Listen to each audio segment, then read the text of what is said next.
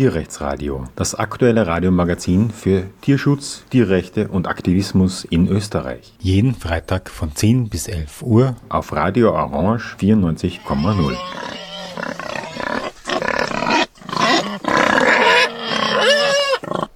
Willkommen zum Tierrechtsradio. Unser Thema heute ist die Stiftung zum Urwald zurück. Äh, die Idee ist schon sehr alt, eigentlich schon vor Jahren entstanden, dass man eine Stiftung gründet für den Erhalt von Altwäldern, für die Umwandlung von Nutzwäldern in Altwälder und vielleicht auch für die Förderung von Wildnisgebieten. Ähm, nur, also angelehnt wahrscheinlich auch an den National Trust in England, in den, im United Kingdom, in Großbritannien, ähm, ist ja diese Insel völlig entwaldet worden und gibt nur noch kleine Waldfleckerln. In Schottland bemüht man sich jetzt sehr, äh, da wieder eine Bewaldung zu erreichen, weil man doch draufgekommen ist, wie wichtig so ein Wald ist. Aber vermutlich hat man auf der Insel das ganze Holz für die Schiffe gebraucht, mit denen man herumfahren wollte und eben den Wald nicht entsprechend wertgeschätzt. Jedenfalls ähm, gibt es dort den National Trust, der eben solche Wälder erhält und den Menschen ermöglicht, sie zur Erholung zu nutzen und sie in einem gewissen Rahmen außer Nutzung stellt, aber nicht vollständig. Ähm, in England gibt es ja das Problem, dass der Großteil des Landes in den Händen der Aristokratie und des Großgrundbesitzes ist. Und dort gibt es im Gegensatz zu Österreich ein absolutes Betretungsverbot. Während in Österreich ähm, nach dem 33 Bundesforstgesetz das Betreten von Wäldern aus Erholungsgründen erlaubt ist. Zusätzlich gibt es dann noch einige Gesetze für das Ödland in den verschiedenen Bundesländern. In manchen, wie in der Steiermark, darf man im Ödland alles, auch zelten und ähm, über Nacht bleiben. Das wissen viele Menschen nicht. Man glaubt, man darf in Österreich grundsätzlich nirgends wild zelten, stimmt aber nicht. In der Steiermark darf man über der Baumgrenze in nicht genutzten Arealen, das heißt abseits von Almen, ein Grund mehr, Almen in Frage zu stellen, abseits von Almen darf man auch zelten.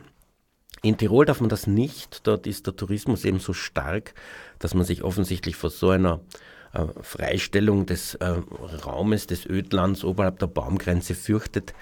Ähm, der Umstand, dass nur der Wald als Erholungsraum dient, heißt übrigens, dass Lichtungen ab einer gewissen Größe und Wiesen auf Waldrändern und Almen selbst nicht unter das freie Betretungsrecht in Österreich fallen. Ein Grund mehr vielleicht, auch wieder daran zu denken, mehr Wälder zuzulassen, weil die darf man dann betreten, egal wem sie gehören. Ja, und jetzt möchte ich heute ein Update liefern, wie weit sind wir gekommen mit diesem Projekt zum Urwald zurück ähm, und wie äh, so machen wir das überhaupt. Und dafür habe ich die Göste bei mir im Studio, die sich gerade sehr in diesem Projekt engagiert. Hallo und willkommen bei uns im Tierrechtsradio. Hallo, danke, dass ich hier sein darf. Ja, ich freue mich mal sehr, wenn du oder andere sich die Zeit nehmen, im Radio diese Dinge zu besprechen. Es ist ja nicht nur die Live-Radiosendung jetzt, sondern natürlich ist das als Podcast auf vgt.at ähm, für immer, solange es das Internet gibt, nachzulesen. Ähm, die Idee von Zum Urwald zurück ist es, Spenden zu sammeln, um Wälder zu kaufen, die dann außer Nutzung gestellt werden. Ähm, vielleicht auch Menschen dazu zu bringen, dass sie ihre Wälder herschenken. Das ist nicht absurd, weil wer einen Wald besitzt und ihn gar nicht nutzt, hat dadurch ja nur, wenn man so will, formal einen Nachteil, nämlich Grundsteuer zahlen zu müssen und ähm, zum Urwald zurück hat keinen persönlichen Vorteil davon, einen Wald zu besitzen, weil man verdient dadurch ja nichts, man hat bestenfalls Kosten. Also diese Kosten abzuwälzen und sich sicher zu sein, dass der Wald nicht genutzt wird, ist für manche Menschen ähm, ausreichend Vorteil, um äh, dem, äh, der Stiftung zum Urwald zurück ihre Wälder zu geben. Und natürlich Vererbung. Es ist so, dass äh, viele Menschen heutzutage keine Kinder haben oder auch vielleicht einen Wald geerbt haben, ohne selbst in irgendeiner Form an Forstwirtschaft interessiert zu sein. Oder vielleicht haben sie einen Wald, den sie in der Kindheit schon lieb gewonnen haben und nicht verändern wollten, wo sie die alten Bäume schon seit Jahrzehnten kennen. Und äh, ja, niemanden haben, dem sie das anvertrauen könnten und daher daran denken, das ähm, einer Stiftung zu vererben, die garantiert, dass das nicht genutzt wird. Was bedeutet eigentlich Nutzung? Das sollte man vielleicht auch noch sagen. Auf der Webseite zum Urwald zurück, wobei zurück mit UE geschrieben ist, .at, kann man also all das nachlesen, aber es bedeutet jedenfalls äh, vierfache Außernutzungsstellung. Einerseits keine Forstwirtschaft, das heißt, die Bäume werden nicht mehr gefällt, die äh, Forststraßen oder Rückegassen oder Spuren von Harvestern sollten entweder entfernt werden oder eben ähm, so belassen, dass sie ähm, wieder verwildern und vom Wald wieder eingenommen werden. Dann keine Jagd dass äh, eine völlige Jagdfreistellung, manche Leute, darüber werden wir vielleicht noch diskutieren müssen, werden der Meinung sein, dass das ja schädlich für den Wald ist, weil das natürlich heißt, dass die Tiere dort grundsätzlich verbeißen können. Auf der anderen Seite ist eben auch die Grundidee von Zum Urwald zurück, dass es ein Refugium für Wildtiere ist, aber auf jeden Fall, dass dort nicht durch Futterstellen die Tiere aufgemästet werden. Jagdfreistellung ist äh, in Österreich noch ein offenes Thema. Es gibt seit ähm, vielen Jahren Versuche ähm, zur Jagdfreistellung und äh, manche davon sind bereits gescheitert. Da gab es also einen Versuch zunächst einmal eines äh, Waldbesitzers in Kärnten, der damit ähm, bis zum Europäischen Gerichtshof gegangen ist. Der Verfassungsgerichtshof hat bis jetzt immer in Österreich eine Jagdfreistellung abgelehnt. Ähm, mit der Begründung, dass es im öffentlichen Interesse sei, dass jedes Futzel von Österreich bejagt wird. Ähm, so ist es ja auch so, dass alle ähm, Nationalparks und selbst die Wildnisgebiete bejagt werden. Also es gibt in Österreich wirklich keine Fläche, die nicht bejagt wird, außer ähm, Friedhöfe und ähm, bebautes Gebiet.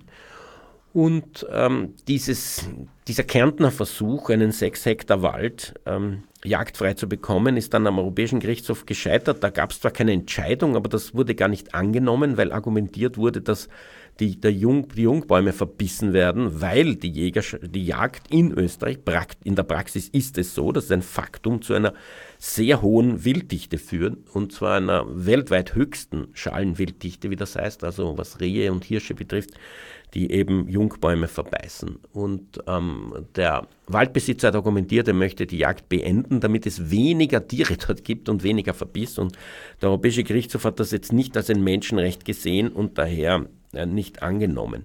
Aber äh, es gab dann weitere Versuche aus Niederösterreich und aus Oberösterreich und die sind jetzt im, dort und werden auch behandelt und es äh, ist ein Urteil in der nächsten nahen Zukunft zu erwarten. Ähm, wir haben auch hier Radiosendungen bereits drüber gemacht.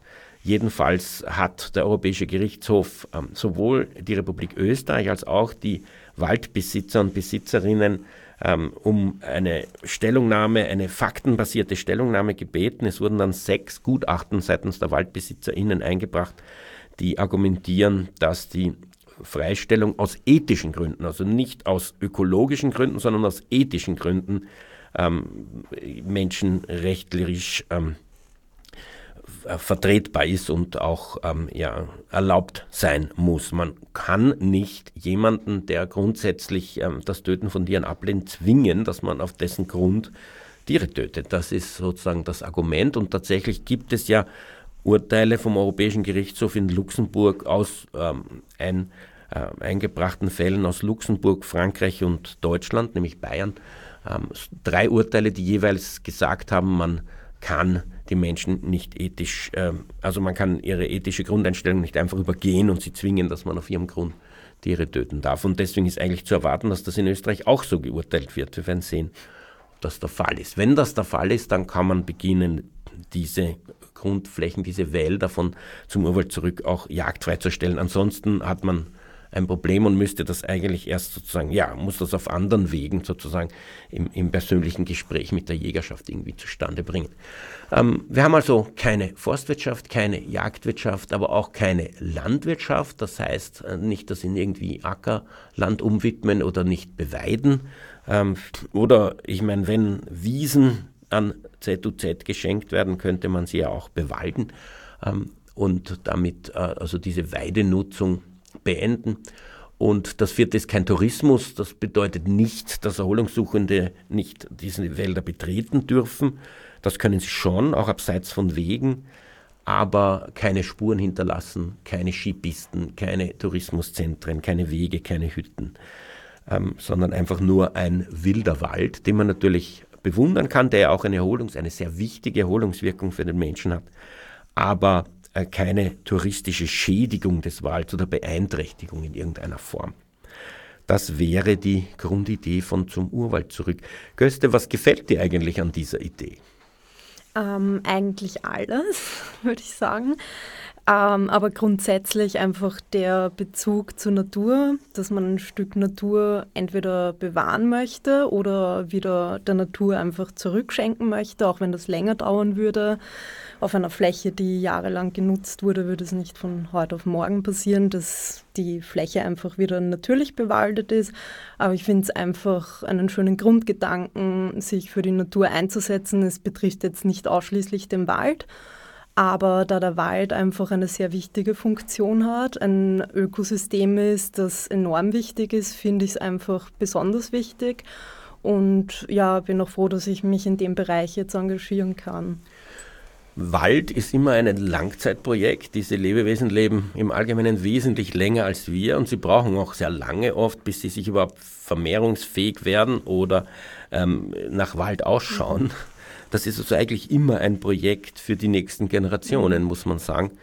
Ähm, was ist dein persönlicher Bezug und Zugang zum Wald? Also mein persönlicher Bezug ist, ähm, dass ich ihn einerseits wunderschön finde, also wenn es wirklich ähm, keine Monokultur jetzt ist, in der ich gerade stehe, ähm, finde ich es einfach wunderschön. Also ich glaube, ich bin da nicht die einzige Person, die automatisch irgendwie Glücksgefühle hat, wenn sie im Wald spaziert und andererseits finde ich es auch wunderschön, die Pflanzen dort zu entdecken, also nicht nur die Bäume, sondern auch den Unterwuchs und einfach diese Ruhe abschalten können vom Stadtlärm und den Tieren dort zu lauschen, den Vögeln. Also ich finde es unheimlich beruhigend und ähm, da in Wien-Umgebung ähm, natürlich schon einige Waldflächen sind, wo man schnell hinkommen kann, bin ich auch öfters, soweit es geht, zeitlich äh, im Wald unterwegs und ich finde es einfach ja, sehr beruhigend und eine angenehme Möglichkeit, mal aus der Stadt rauszukommen ja, das ist so mein persönlicher Bezug und ähm, ich glaube, man sieht auch in letzter Zeit, also zumindest ich habe immer wieder gelesen von therapeutischen Angeboten. Ähm, ich glaube, das sind dann auch wirklich Therapeutinnen teilweise, die ja Waldbaden extra anbieten. Ähm, das heißt, manchen Menschen muss man das extra sogar anbieten und irgendwie schmackhaft machen, damit sie darauf kommen, dass es eine beruhigende Wirkung hat. Aber allein der Aspekt, finde ich, zeigt ja auch schon, wenn schon therapeutische Angebote in dem Bereich ähm, gemacht werden, dass es wirklich eine enorm wichtige Funktion hat, also auf uns Menschen, auf unsere Psyche ähm, sehr positiv sich ähm, einwirkt und natürlich auch für die Natur ähm, nebenbei halt auch sehr wichtig ist. Im Wildnishaus vom Wildnisgebiet Dürnstein-Lassingtal in Lunds am See gibt es einen eigenen so einen Teilbereich, der diese Erholungswirkung und diese immunisierende, mhm. immunologische Wirkung, also gesundheitliche Wirkung ähm, vom Waldbad hervorhebt. Mhm. Ähm, da wird das auch ein bisschen so wissenschaftlich untermauert und es wird gesagt, dass das in Japan schon äh, sehr etabliert ja. sei und dass man das jetzt auch in Österreich angehen könnte, das Waldbadprojekt. Mhm. Ähm, vier Wälder hat ZUZ schon. Vielleicht können wir über die einen oder anderen reden. Ähm, am Biesamberg ja. ein kleines Wäldchen. Was mhm. hältst du von dem? Erzähl uns davon ein bisschen. Ja, ich fand es sehr abenteuerlich, dieses kleine Waldstück überhaupt erst zu finden.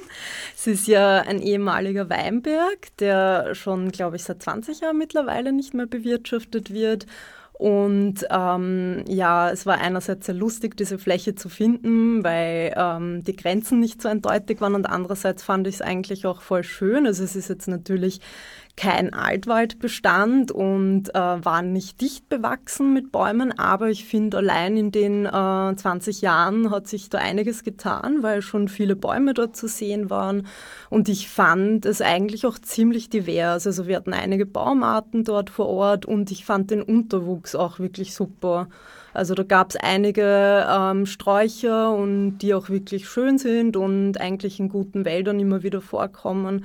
Und das fand ich sehr positiv.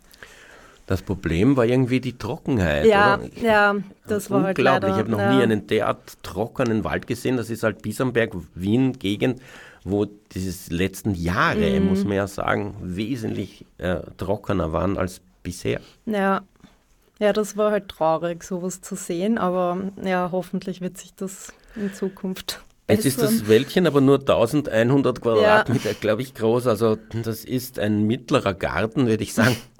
Ähm, bringen so kleine Flächen was, wenn man sie erhält?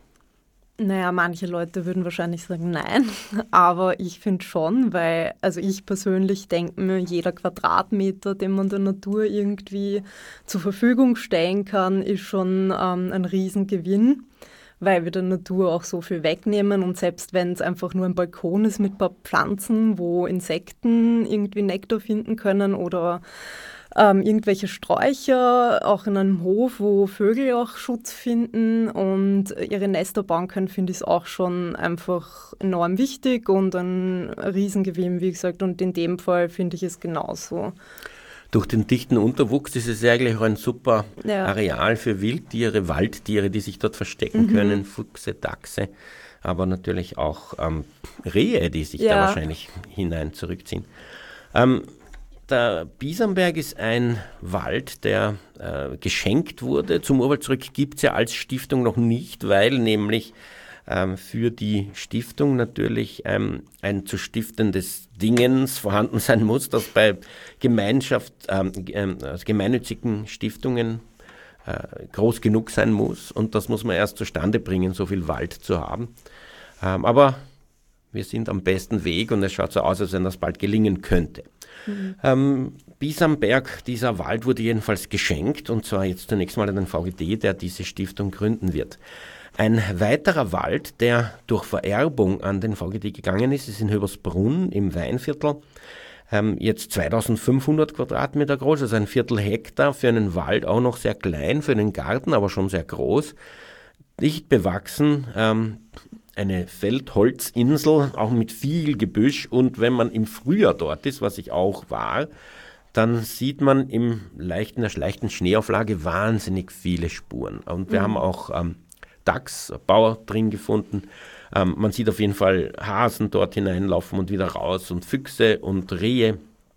Und es ist offensichtlich etwas, was die Tiere da mit großer Freude nutzen. Es wurde auch mit der lokalen Jägerschaft gesprochen, die versprochen hat, dann nicht hineinzugehen, ähm, um zu jagen und ihre Jagdhunde auch nicht hineinzuhetzen. Aber trotzdem wäre es natürlich gut, wenn es einem grundsätzlich gelingt, diese Flächen jagdfrei zu stellen. Diese zwei Wälder, äh, Biesamberg und Höbersbrunn, sind jetzt zunächst einmal sehr klein. Aber es ist gelungen, bisher ein einziges Mal einen Wald zu kaufen. Und der ist in Grodnau bei Oberwart. Den hast du auch gesehen. Wie hat dir der gefallen? Ja, ähm, das ist ja ein Hangmischwald und es war wirklich sehr steil auch dort äh, vor Ort. Und ähm, mir persönlich hat es am Anfang eher nicht so gefallen, weil ja die ähm, ersten Meter eigentlich warum auch immer sehr kahl waren und man hat gesehen, dass da einfach ähm, eine Durchforstung, eine komplette stattgefunden hat. Vielleicht wollten die ehemaligen Besitzer es noch nutzen. Also dieser Anfangsbereich war nicht unbedingt so schön, weil auch der Unterwuchs. Ähm, verwechselst du das jetzt mit, ähm, mit dem äh, Wald in äh, Ipsitz, weil der ah, war, die, war diese Kiefer, ja, der Kieferwald. Kann, ja, das kann sein, ja, voll. Der, ja, das war der Wald, den wir besichtigt haben und kaufen wollten, ja, stimmt. genau. Ja. es geht um ja. den Kiefernwald in, ja, genau. in, in Grodnau. Ja, das war, genau, das war der andere Wald. Ähm, ja, da hat die Kief, äh, die Rotkiefer war dort vor allem dominant, genau. Und ähm, es hat so ausgesehen, als ob die Kiefern nicht so alt wären, aber im Endeffekt hat sich dann herausgestellt, dass die sogar über 50 Jahre alt waren und ähm, der Stamm einfach auch aufgrund der Lage, weil es eine Hanglage ist und die Sonneneinstrahlung auch nicht direkt dort äh, äh, war, ähm, dass es deswegen dazu führen kann, dass der Stamm nicht so breit ist. Auf jeden Fall ähm, ist der Bestand dort auch schon älter gewesen und es gab auch ein paar andere Bäume. Also es war jetzt nicht ähm, so divers, aber es waren schon einige Baumarten auch vor Ort. Und der Unterwuchs war dann vor allem in Bachnähe sehr divers äh, weil es dort auch feuchter war. Und ich persönlich fand den Wald eigentlich sehr schön, vor allem auch wegen dem Bach dann ähm, weiter oben. Und ähm, es ist ja schon auch eine etwas größere Fläche, also im Vergleich zu Höbersbrunn. Ähm, und bis am Berg ist es auf jeden Fall größer, was sehr schön ist. Und ähm, wenn man sieht, dass man diese Fläche auch in Zukunft dann einfach weiter ähm, schützen und bewahren kann und die wird sich dann in Zukunft, bin ich mir sicher, auch sehr gut weiterentwickeln. Ja, das erste Mal einen Wald gekauft. Dank nochmal an die Spender und Spenderinnen, dass das möglich ist. Das äh, sind etwa zweieinhalb Hektar groß ist der.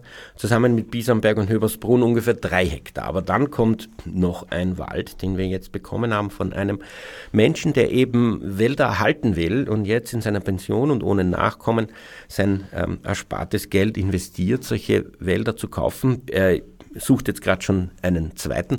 Und dieser Wald ist in Leuch. Ähm, ähm, im Bielachtal, in, auch in Niederösterreich, ähm, und zwar in den Voralpen.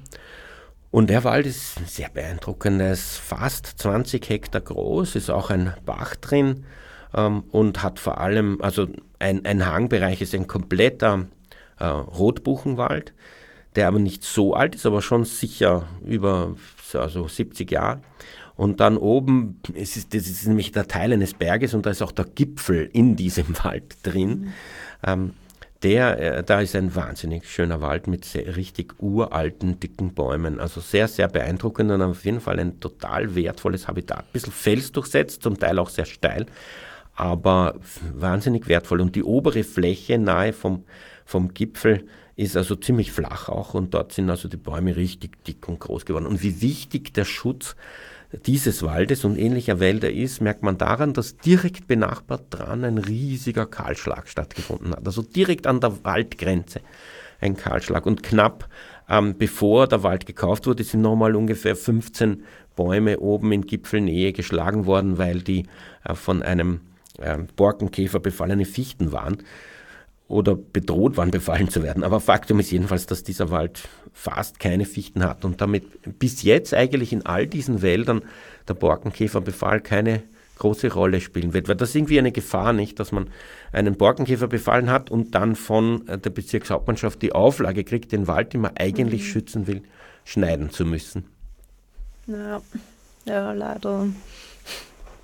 Aber ja, wenn der Wald eben divers genug wäre, dann stellt der Borkenkäfer nicht wirklich ein Problem dar. Also das ist eher ähm, in einer Monokultur ein Problem, wo man einfach keine andere Möglichkeit hat, weil der Bestand rein aus Fichten besteht und dann natürlich der gesamte Bestand gefährdet ist. Genauso wie in der Landwirtschaft, wenn man da Monokulturen hat, also nur eine Getreidesorte und dann ein spezifischer Schädling die Kultur befällt, dann kann man auf nichts anderes ausweichen. Und das ist halt auch wirtschaftlich gesehen eigentlich sehr schwierig und nicht nur ökologisch.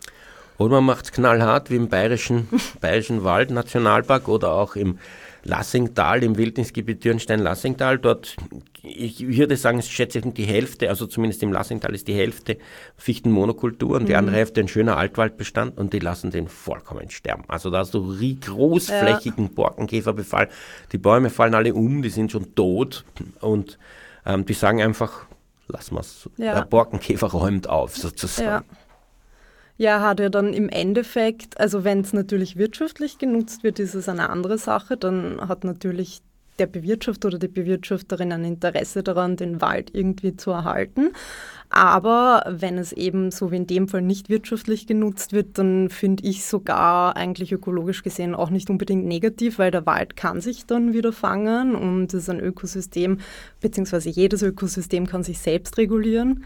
Und dann wäre es halt so, dass ein paar Jahre lang die Bäume zerfallen aufgrund des Befalls und Totholz ist ja auch für viele Tiere enorm wichtig und auch für den Humusaufbau für viele Pilzarten. Das heißt, es wäre dann mal einfach eine Grundlage für die Sachen geschaffen und dann wird sich die Waldsukzession ja wieder ausbreiten und mit den Pionierarten anfangen. Also es ist jetzt nicht unbedingt ein Weltuntergang, aber ja. In ein paar hundert Jahren hat man dort wieder einen ja, schönen Wald. genau.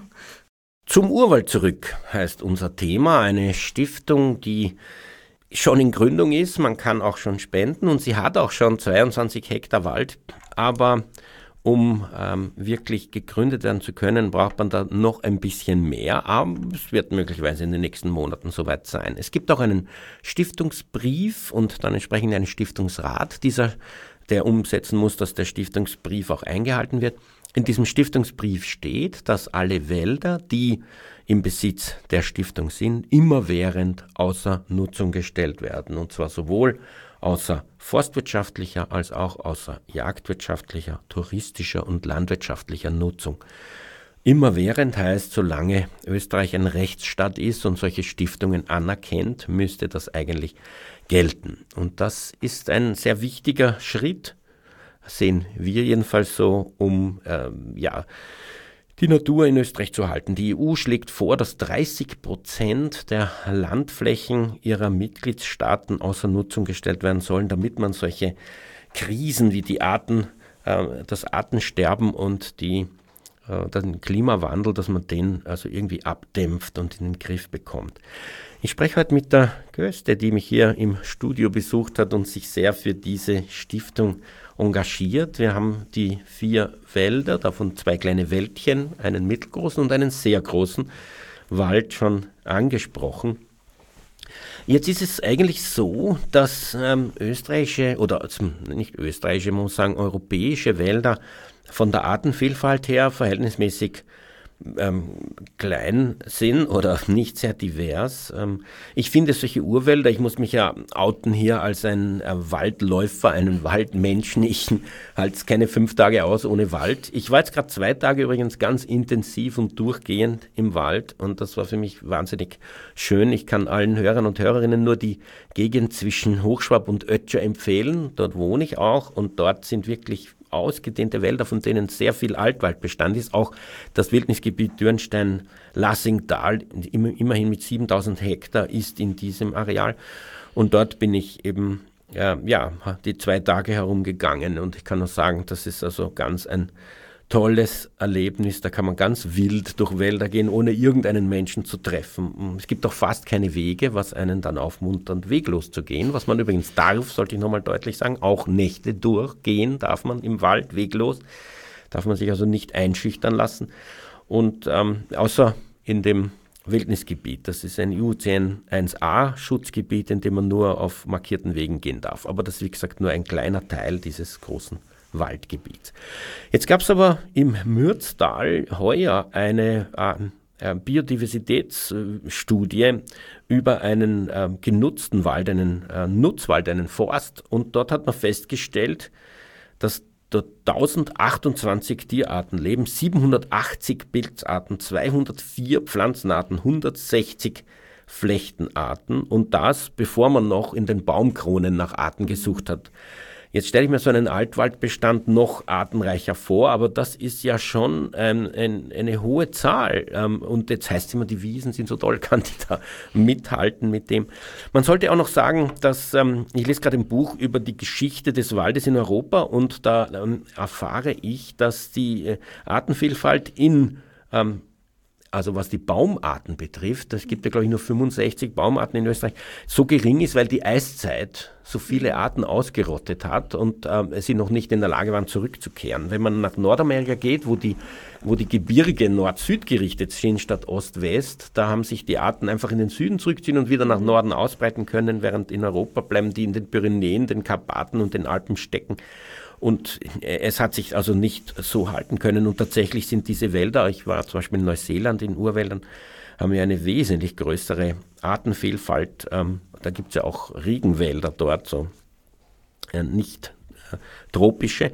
Ähm, aber, ähm, also ein, aber trotzdem muss ich sagen, ist der österreichische Wald, wenn man einen Urwald anschaut, ähm, äh, unfassbar schön. Auch im Vergleich zu Wäldern in Skandinavien, wo die Bäume ja wesentlich dünner sind ähm, als, als hier. Ähm, wenn du diese Studie über die Artenvielfalt hörst, beeindruckt dich das, Köste? Ja, natürlich. Also schon. Ich meine, ich wusste vorher schon, äh, wenn man sich damit beschäftigt, glaube ich, weiß es jeder, dass der Wald sehr vielen Arten ein Zuhause bietet. Ähm, und wie du schon genannt hast, also nicht nur Tierarten, sondern auch vielen Pilzarten. Viele davon äh, leben auch auf Totholz beispielsweise und ähm, auch ähm, für Bodenmikroorganismen sehr wichtig ist. Also wenn es ein gesunder Waldboden ist, dann leben auch wirklich viele Mikroorganismen drin und die haben halt natürlich auch eine wichtige Funktion. Ähm, also ich finde schon sehr beeindruckend und bin auch sicher, so wie du es vorhin erwähnt hast, dass es in einem Urwald weitaus höher sein könnte. Erstaunlicherweise, wenn man äh, den manchen Menschen, nämlich vor allem äh, GrundbesitzerInnen und, und LandwirtInnen, von dieser Stiftung erzählt, erwartet man naiv Freude. Das sind naturverbundene, der Natur nahestehende Menschen, die müssen sich doch denken, toll, da wird also jetzt zumindest. Und man, man erntet totales Unverständnis mhm. und radikale Ablehnung, erstaunlicherweise. Mhm. Ähm, das beginnt einmal mit, dem, mit der Angst um das so mühsam erkämpfte, gegen die Wildnis erkämpfte Kulturland. Was sagst du zu diesem Punkt, dass Kulturland eben eigentlich gerodete Flächen und anständig hergerichtete mhm. Natur unbedingt als solche erhalten werden sollte in den Augen dieser Personen? Also zum einen beginne ich mal mit der von dir erwähnten Abneigung gegen die Grundidee von ZOZ hätte ich mir ehrlich gesagt auch nicht gedacht, dass die Menschen, ähm, beziehungsweise finde ich, so viele Menschen ähm, negativ darauf reagieren. Also ich habe auch wirklich so Aussagen gehört wie, was habt ihr gegen Fichtenmonokulturen? Die sind ja auch wunderschön. Also da war ich wirklich erstaunt. Ähm, auch wenn ich weiß, dass es Menschen gibt, die jetzt vielleicht sich nicht unbedingt für Naturschutz interessieren oder eher den wirtschaftlichen Aspekt darin sehen, hätte ich mir das wirklich nicht gedacht. Und äh, zum anderen das mit der Kulturlandschaft, ähm, dass sie ähm, so gelobt wird und dass man die schützen möchte, äh, kann ich zum Teil verstehen. Also von dem Aspekt her, wenn ich mich hineinversetze in Menschen, die einfach ihr Geld damit verdienen, kann ich es natürlich verstehen, weil es dann halt einfach ihre Existenzgrundlage von heute auf morgen bedrohen würde. Und da habe ich persönlich auch Verständnis dafür, gerade wenn Familien das schon seit Jahrzehnten machen. Ähm, zum anderen kann ich es auch verstehen, weil es ähm, zu einem gewissen Teil stimmt. Also es gibt Flächen, ähm, aber das kann man halt nicht verallgemeinern. Äh, es sind zum Beispiel ähm, Sekundärtrockenrasen, also Sekundärtrockenrasen, weil sie vor Jahrhunderten, wie du es eben genannt hast, gerodet wurden, die Flächen, und dann über diese Zeit, die eigentlich sehr lange ging, bewirtschaftet wurden. Und in diesem Zeitraum hat sich aber dann mehr oder weniger ähm, eine künstliche äh, Oase oder ein Ökosystem dort entwickelt, ähm, was heute auch wirklich sehr divers ist. Also Trockenrasen haben auch wirklich eine hohe Artenvielfalt, sind enorm wichtig vor allem für Insekten oder äh, Reptilien. Und ähm, es sind viele seltene Pflanzen dort auch zu finden, also zum Beispiel Orchideenarten ähm, oder am Hunsheimer Berg zum Beispiel gibt es die Hunsheimer Federnelke, die ist wirklich nur dort zu finden. Und das ist auch so eine Fläche, die eben vor langer Zeit beweidet wurde und die ähm, Fläche hat sich so dann daran angepasst, dass es eben so eine Ste einen Steppencharakter heute hat. Und da kann ich es verstehen, wenn man sagt, naja, es ist halt ähm, nicht so toll, wenn man diese Fläche jetzt wieder bewaldet, weil es ist eine Fläche, die halt eine hohe Biodiversität aufweist und mit sehr seltenen Pflanzenarten auch.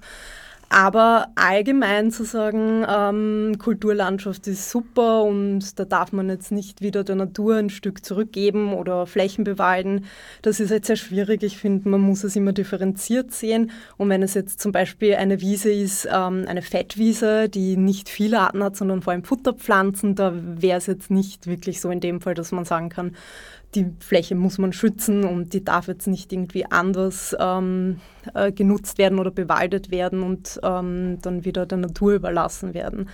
Aber es trifft, wie gesagt, zum Teil zu. Diese allgemeine Abneigung dagegen kann ich aber nicht verstehen. Ich habe ja eine Wiese, die sehr lange, wahrscheinlich Jahrhunderte beweidet wurde. Und ich bemühe mich gerade sehr, sie zu einem Wald zu machen. Und es ist irrsinnig schwer, finde ich. Vielleicht auch, denke ich mir jetzt, weil die ganzen Pilzgeflechte im Boden fehlen, mhm. die solche Wälder eigentlich brauchen. Aber ich versuche seit 20 Jahren dort Bäume zu pflanzen und sie bemühen sich sehr zu wachsen. Ich muss sie auch gegen den Wildverbiss schützen. Ähm, aber es ist, es ist wirklich erstaunlich schwierig, das zu verändern. Jetzt wollte ich noch zwei Beispiele bringen, die mir ganz kürzlich in den letzten Tagen aufgefallen sind. Das eine ist ein Betrieb, der ähm, seine Tierhaltung eingestellt hat, aber 10 Hektar Weide hat und mhm. der mir im Gespräch gesagt hat, er sieht das als einen Dienst an der Gesellschaft an, dass er diese 10 Hektar ständig ähm, schneidet und beweiden lässt, obwohl er daraus gar keinen Nutzen mehr zieht, sondern ähm, mhm. er hat also ganz intuitiv das Gefühl und erwartet auch, dass alle ihn dafür loben, dass er also diese 10 Hektar Wiese belässt. Wenn ich mir diese Wiese anschaue, ist reingrün, also ich habe sie mir jetzt gerade wieder mal angeschaut, vielleicht 5 cm hohe Grashalme und ich sehe dort nichts Buntes, nichts, also biodivers ist es vielleicht in dem Sinn, dass äh, Blumenzwiebeln in der Erde warten, bis sie im nächsten Jahr wieder abgeschnitten werden. Aber ähm, ähm, für mich verblüffend. Ja. Also wenn ich diese 10 Hektar wäre, würde ich das sofort zu einem Wald machen. Ähm, ein zweites Beispiel, ich war in der Zölz, das ähm, ist eben auch in der Hochschwabregion, ähm, steirischen ähm, Obersteiermark. Und dort ähm, ist eine Almfläche, die natürlich auch schon beweidet wird. Und bei, den, äh, bei der Almhütte ist eine große Tafel und da steht also, äh, wie die Leute dort sagen, dass sie, also die AlmbewirtschafterInnen sagen, dass sie einen großen Dienst an der Gesellschaft leisten, nämlich die, die Pflege der Natur. Und das ist etwas, das mich äh, als, als Phrase so verblüfft. Warum braucht die Natur Pflege? Also ich finde das total seltsam. Also die, mein, mein Verständnis wäre, dass die Natur sich am besten selbst organisiert, aber nicht vom Menschen gepflegt werden will. Letztes Beispiel, ich habe gesagt, ich war zwei Tage in diesem Areal zwischen Hochschwab und Ötscher. Diese Gegend ist ähm, früher bewohnt worden, heute nicht mehr. Sie wird forstwirtschaftlich und jagdwirtschaftlich genutzt, aber nicht landwirtschaftlich. Es gibt dort überhaupt keine Weidetiere mehr, also überhaupt keine mehr. Und trotzdem gibt es Wiesen. Es gibt mitten im Wald Wiesen, die man auch auf der Wanderkarte sieht, das heißt, die also wirklich schon lange bestehen müssen aber nicht zuwachsen. Das finde ich schon sehr spannend, auch vollkommen flache Wiesen. Also es gibt sicher mehrere natürliche Prozesse, wie Wiesen entstehen in der Gegend dort. Das eine sind Lawinen, es gibt Lawinenstriche, mhm. wo keine Bäume wachsen. Dann gibt es Borkenkäferbefall, habe ich auch gesehen, ist auch ziemlich großflächig, ohne dass äh, dort aufgeräumt wurde. Und da sind auch Wiesen dort mittlerweile. Und Wind. Wurf. Nicht? Also wenn der, der Wind greift manchmal ein, insbesondere bei Monokulturen und wirft dann also so wirklich drei, vier Hektar die Bäume um mhm. und das, da hat man dann auch eine, eine Wiese. So könnten also auch sozusagen natürlich ohne Beweidung Wiesen entstehen. Auf der anderen Seite hat man ja Weidetiere dort, wie den Hirsch, das Reh, die Gämse, den Steinbock die ja auch natürlich beweiden und mhm. daher vielleicht solche Wiesen freihalten. Also vielleicht braucht man nicht unbedingt die ähm, äh, Tiere dazu. Aber diese Idee, dass man jeden Quadratmeter Land nutzen muss, weil es so eine Art Verschwendung wäre, das nicht zu tun, diese Idee kommt mir ziemlich absurd vor. Wie, wie empfindest du das? Ja, finde ich genauso. Also, dass man, ähm, ich glaube, du hast ja auch mal erzählt von einer Person, die gemeint hat, ähm, dass irgend so Wasserwall verschwendet ist, weil er nicht genutzt wird ähm, für die Stromerzeugung. Mein Großvater war das. wollte ich jetzt nicht gleich erwähnen, aber ja. Und das fand ich halt auch so lustig und ich kann es auch nicht wirklich verstehen, dass Menschen nur so einen Zugang zur Natur haben, ähm, also nur diesen wirtschaftlichen Aspekt darin sehen. Ähm, wie gesagt, natürlich, wenn jemand davon lebt und gerade jetzt einfach nicht weiß, wie äh, es anders sein soll, ähm, kann ich schon verstehen. Aber da finde ich ehrlich gesagt auch ähm, glaube ich, kann man lang davon träumen, aber wäre halt auch einfach ähm, die Pflicht eines Staates, Angebote zu schaffen, äh, Personen, die jetzt gerade aktuell äh, von der Landforstwirtschaft leben, einen anderen Weg aufzuzeigen, einen nachhaltigeren Weg und äh, ihnen auch Förderungen anzubieten, damit sie umsteigen können. Da glaube ich persönlich, dass viele Menschen sicher nicht mehr so abgeneigt wären bei dem Gedanken, dass man die Natur nicht mehr ausschließlich nutzt und nur ähm, Profit darin sieht. Ähm, aber ich kann es halt einfach nicht verstehen, wie man zum Beispiel auch sagen kann, naja, warum sollen wir jetzt diese Fläche schützen? Was bringt uns jetzt die Artenvielfalt dort? Was bringt mir der Käfer? Was bringt mir der tolle Schmetterling, der da geschützt werden soll? Ähm, und einfach den Sinn darin nicht sehen und die Wichtigkeit solcher Arten zu erhalten. Das finde ich schon sehr traurig, dass man dann einfach sagt, naja, der bringt mir nichts, der Käfer, es ist auch nicht wichtig. Ähm, In dem Fall geht es ja. ja. um GrundbesitzerInnen, die nicht sagen, ich nutze meinen eigenen Grund, ja. das ist ihnen ja gar nicht einmal in Frage gestellt, sondern sie sagen, du sollst deinen ja, Grund genau. nutzen, weil jeder Grund muss genutzt werden. Das ist schon, schon echt bemerkenswert, dass die also so weit gehen. Ähm, die Zeit läuft uns wie immer davon, aber ich würde jetzt gern noch zuletzt ein bisschen über die Wichtigkeit, ökologische mhm. Wichtigkeit mhm. des Waldes reden, weil es geht uns ja hier bei ZUZ darum, Wald letztlich zu schützen und zu erhalten. Und du hast es angesprochen, es gibt diesen Nutzungsanspruch, was hat was bringt uns das? Wir haben jetzt schon ein bisschen geredet über die Erholungswirkung. Da ja. würde ich übrigens ähm, ganz stark betonen, dass sich die Erholungswirkung extrem unterscheidet, ob man in einem Fichtenmonokulturforst ja. steht oder in einem Urwald. Wer das nicht weiß oder glaubt, den lade ich ein, das einmal zu erleben. Ähm, ich kann mich ja jetzt kürzlich erinnern, dass ich mal so gewandert bin. Es gibt ja leider viele Fichtenmonokulturen. Ich bin so durchgegangen und hatte also so wirklich so ähm, zwiedere Gefühle und plötzlich denke ich mir, irgendwas ist, ich fühle mich jetzt plötzlich so wohl, das ist toll. Und ich habe gemerkt, ich habe also die, die Nutzgrenze überschritten und bin in den Bannwald geraten, der also mhm. also dort auch ein, ein Rotbuchenbannwald war und, ähm, und tatsächlich äh, so ein Altbestand, den man eben mhm. nicht äh, fällt, damit er dort die Lawinen oben hält. Und das war so ein starker Unterschied, der mir zunächst einmal ähm, gar nicht bewusst wurde und ich ja. auch die Ursache nicht kannte. Aber es ist jedenfalls ein riesiger Unterschied, in einem Urwald zu stehen oder in einer Fichtenmonokultur. Also da hat, was die Erholungswirkung betrifft, der Altwaldbestand schon eine riesen, riesen ja. ähm, Dimensionen, größere Wirkung. Aber kommen wir zu anderen Aspekten des Waldes, ähm, zum Beispiel Klima. Was bringt uns der, um den, um die, den Klimawandel zu, zu einzudämmen? Mhm. Also der Wald ist äh, enorm wichtig, ähm, um gegen den Klimawandel äh, vorgehen zu können oder die Auswirkungen einzudämmen, äh, weil äh, der Wald ein Ökosystem ist, ähm, enorm, äh, das enorm viel CO2 speichert, also eine riesige CO2-Senke. Und äh, in dem Fall wird halt oft auch argumentiert, dass es ja kein Problem darstellt, wenn man die Flächen nutzt, forstwirtschaftlich und ähm, auch großflächig vielleicht rodert, weil ja wieder Bäume nachwachsen und CO2 ja auch in dem Holz gespeichert wird, in den Möbeln etc. Aber es ist halt nun mal was anderes, wenn dieser Baum weiterhin lebt leben dürfte und es äh, ohnehin schon ein alter Baum war, ähm, weil dann könnte er ja weiterhin CO2 speichern. Also da habe ich mal in einer wissenschaftlichen Arbeit einen Vergleich gelesen wie mit einem Sparkonto auf der Bank. Ähm, es wäre genauso zu sagen, ja, ich habe jetzt das ganze Sparte weggenommen vom Konto. Es kann ja eh wieder was reinkommen, aber es wäre halt schon ein Unterschied, wenn dieser große Betrag weiterhin dort geblieben wäre und verhältnismäßig einfach mehr Zinsen draufgekommen wären. Und so wurde es verglichen und das stimmt ja auch wirklich. Ähm, aber man kann natürlich auch nicht ausblenden, dass wir äh, in vielen Bereichen auch Holz benötigen, Möbel etc. Aber das müsste man halt einfach nachhaltiger machen und nicht reine Kurzumtriebsflächen haben, ähm, sondern man kann es ja auch wirklich anders machen auf eine nachhaltige Art und Weise, dass es einfach keine Monokultur ist, dass die Bäume auch länger wachsen dürfen, dass ähm, Strukturbäume sich bilden dürfen, die Mikrohabitate für viele Tierarten bieten und dann dort einfach auf nachhaltige Weise ähm, etwas erntet und das dann halt auch nutzt, äh, aber nur wirklich in notwendigen Mengen. Jetzt ist es ja so, dass die argumentieren, das habe ich gelesen, dass ähm, der Zuwachs an Holz und damit das Einspeichern von CO2 je größer der Baum wird, desto stärker ist, weil es legt ja, ja. Baumringe an, die ja, ja, immer größer werden. Und ab dem Alter von 100 Jahren werden scheinbar diese Ringe wieder etwas kleiner. Aber genau, es ist genau, trotzdem natürlich ein Zuwachs. Jetzt sagen die, wir fällen den Baum, wenn er 100 Jahre alt ist und lassen die nächsten wieder entstehen.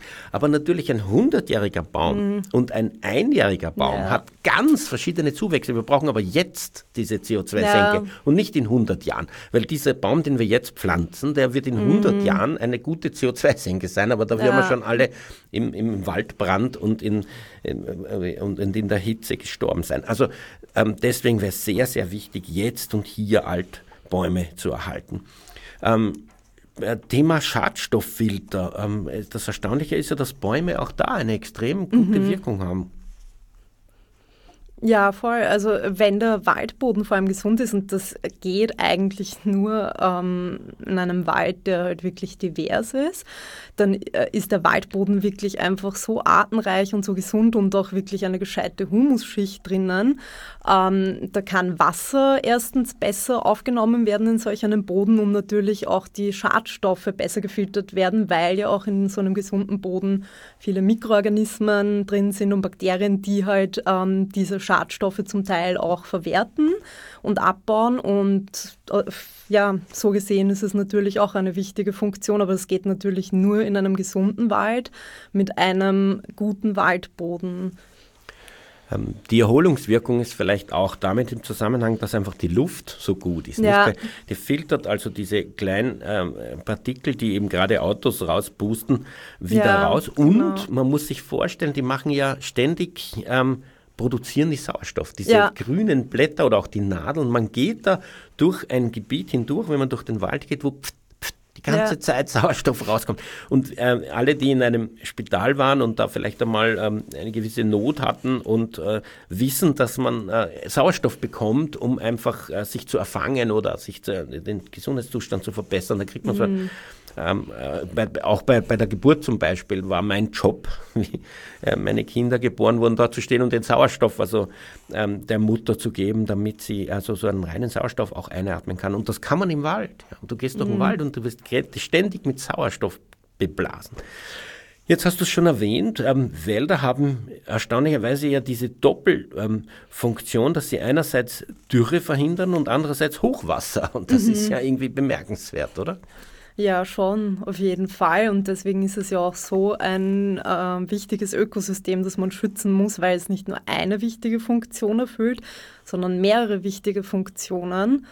Ähm, und deshalb ist er einfach so einzigartig, der Wald. Und aus diesem Grund möchten wir uns ja auch dafür einsetzen und soweit es geht, einfach ähm, Altwaldbestände schützen oder auch in den nächsten Jahren äh, irgendwelche alten Bestände aufkaufen und sie in die Richtung ähm, entwickeln lassen, dass sie zu einem, nicht natürlich jetzt in nächster kürzester Zeit, aber in den nächsten Jahrzehnten zu einem Urwald werden können. Das Bemerkenswerte an so Bäumen ist ja, dass sie eben natürlich äh, große Kronen haben mit Blättern ähm, und dort natürlich das Wasser raufpumpen ja. und das dann auch verdunstet und dadurch kühlt die ja. Umgebung einerseits und andererseits eben auch Wasserdampf in die Atmosphäre gibt, sodass äh, es wieder zu Regen kommt und damit auch äh, sozusagen die Feuchtigkeit behält. Und auf der anderen Seite durch den eben Humusboden ähm, Hochwasser ähm, verhindern kann, indem dort so viel Wasser aufgesaugt ja. wird wie ein Schwamm. Das ist also eine ganz, ganz wichtige Wirkung, wenn man jetzt an die Extremwetterereignisse, die uns drohen durch den Klimawandel, wenn man an die denkt, dass also das wirklich ähm, auf diese Weise ähm, abdämpfen kann. Mhm. Also natürlich nicht für immer und äh, es sind auch äh, die Wälder gefährdet durch ja. den Klimawandel, aber es hat auf jeden Fall eine unglaublich dämpfende Wirkung. Deswegen ist es super, wenn wir mehr Wald haben. Ähm, nämlich der auch ein Altwald ist und nicht mhm. eine Monokultur, die ähm, einen festgefahrenen Boden hat durch einen mehr Tonnen schweren Harvester, weil dann ist der Boden nämlich kaputt. Und mhm. wenn man mhm. natürlich einen Kahlschlag macht, dann kommt, dann vertrocknet der Boden, die naja. Kronen sind weg und der Wind bläst das auch noch fort. Dann hat man auch den Humus verloren. Also bitte ich schaut, dass wir umsteigen von der Kahlschlagsforstwirtschaft äh, wenigstens zu einer ökologischen, wo man eben einzelne Bäume raus, Blender ähm, Forstwirtschaft.